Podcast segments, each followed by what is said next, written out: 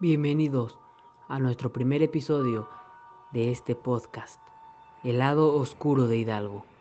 Las historias más espeluznantes no son las que vienen del más allá, sino las que pertenecen a la dimensión de la vida real. Yo soy Rodrigo y acompáñame a escuchar esta historia.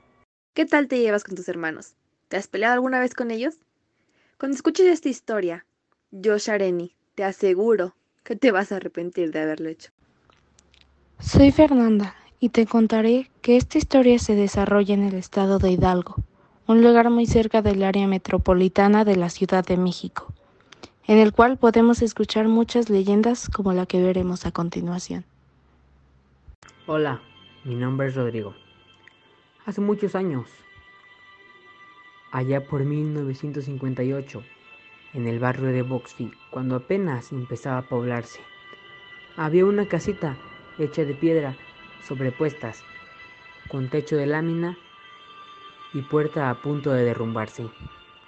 Ahí vivía la señora Eugenia, sus dos hijas, Ramona y Ruperta, con su esposo, un minero que las había abandonado, dejándolas a su suerte. Todas las mañanas, la señora Eugenia salía a lavar ropa ajena por las colonias del centro de Totonilco dejándolas solas en casa. Las niñas no iban a la escuela, vestían mal y no usaban zapatos. Ramona, que era la mayor, no quería a su hermana. La regañaba y le pegaba. Órale, escuincla, metes a la casa, pero ya. ¡Ay! Ya no me pegues. Le voy a decir a mi mamá. Dile, pero mientras barres y lavas los trastes. Con la escoba le pegaba. Ya, por favor, no me pegues. Por la oscura calle Unión subía lentamente la pesada pendiente.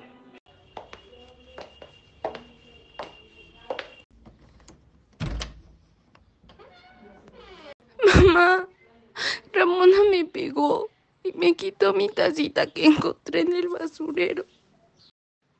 Ya te dije que debes de cuidar a tu hermanita. No le pegues, trátala bien, pobrecita. Prende el brasero para poner el café. Cambia la vela de la botella por una nueva. Que le cambie ella, que está de rajona. La señora Eugenia lloró en silencio. Abrazó a sus hijas y les dijo, Vengan conmigo, abrácenme. Tú, Ramona, como la mayor, debes de cuidar a tu hermanita. Ella está malita, necesita cuidados y sobre todo amor, comprensión y mucho cariño. Ay, mamá, ya vas a empezar con tus sermones. Ya mejor me voy a dormir. Tómate un café y un pan. Primero Dios, mañana les compro leche y pan de dulce. No quiero nada. Eugenia y Ruperta comieron un bolillo con frijoles y café. A la señora se le rodaron las lágrimas al ver que su hija era muy rebelde. La señora Eugenia padeció una enfermedad renal crónica y se aguantaba para no mortificar a sus hijas. Ella, con toda su alma, le pedía a Dios que su esposo regresara y las cuidara. Tenía miedo de morir y dejarlas solas. Ya me voy, hijitas. Pórtense muy bien. Trataré de llegar temprano. Y tú, Ramona, por favor, cuida bien a tu hermanita. ¡Ay! ¿Qué te pasa? Levántate ya. A lavar los trastes. Yo no voy a lavar nada. A empujones. La sacó de la casa y atracó la puerta. La niña se sentó en el escalón de la puerta. Temblaba de frío. Su perro, el capulín, jugaba con ella sin dejar de ladrar.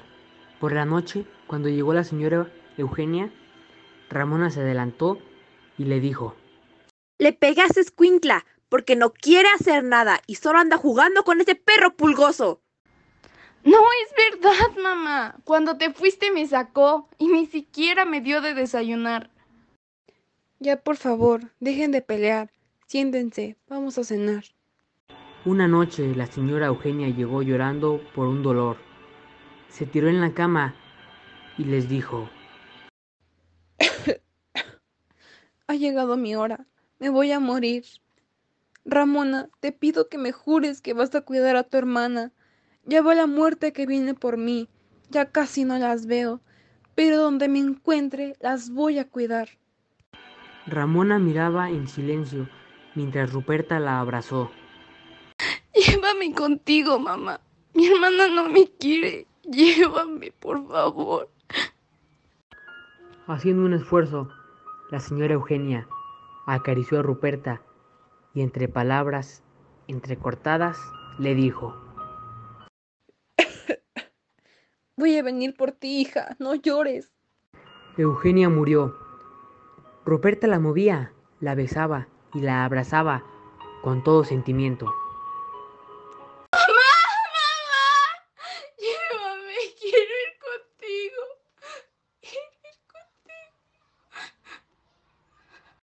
Al escuchar los gritos de Ruperta, llegaron los vecinos, quitándola de su lado.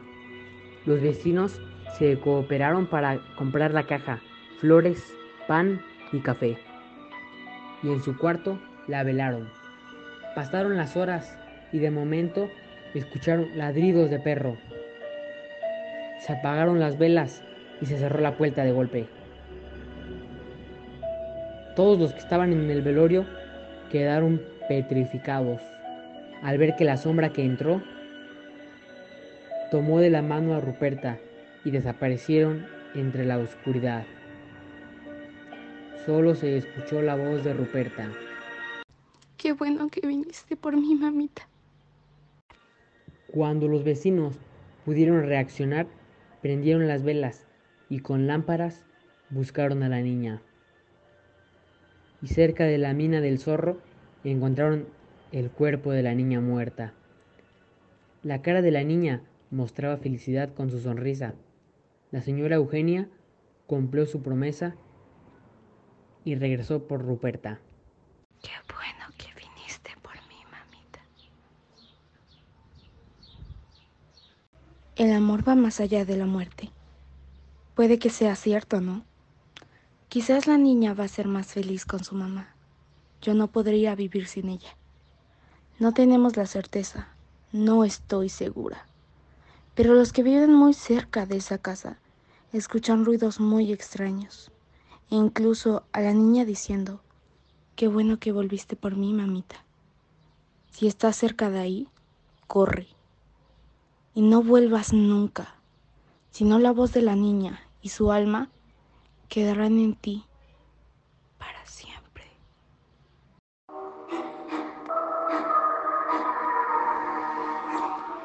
Este ha sido nuestro primer episodio de El lado oscuro de Hidalgo. Les invito a escuchar nuestro próximo podcast de leyendas. No olviden dormir, si es que pueden. Me despido. Yo soy Karime. O Eugenia. Dulces sueños.